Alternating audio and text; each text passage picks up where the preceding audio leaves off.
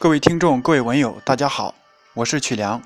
今天我为大家带来的朗诵作品是席慕容的《青春》。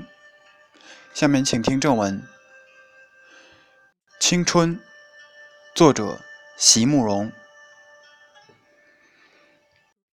所有的结局都已写好，所有的泪水也都已启程，却。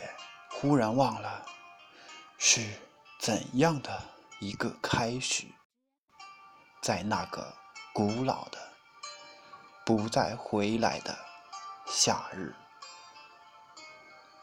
无论我如何的去追索，年轻的你，只如云影掠过，而你微笑的面容。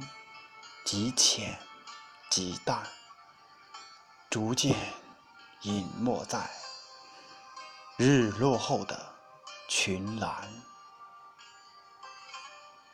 于是，翻开那发黄的扉页，命运将它装订的极为拙劣，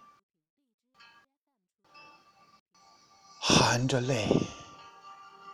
我一读再读，却不得不承认，青春是一本太仓促的书。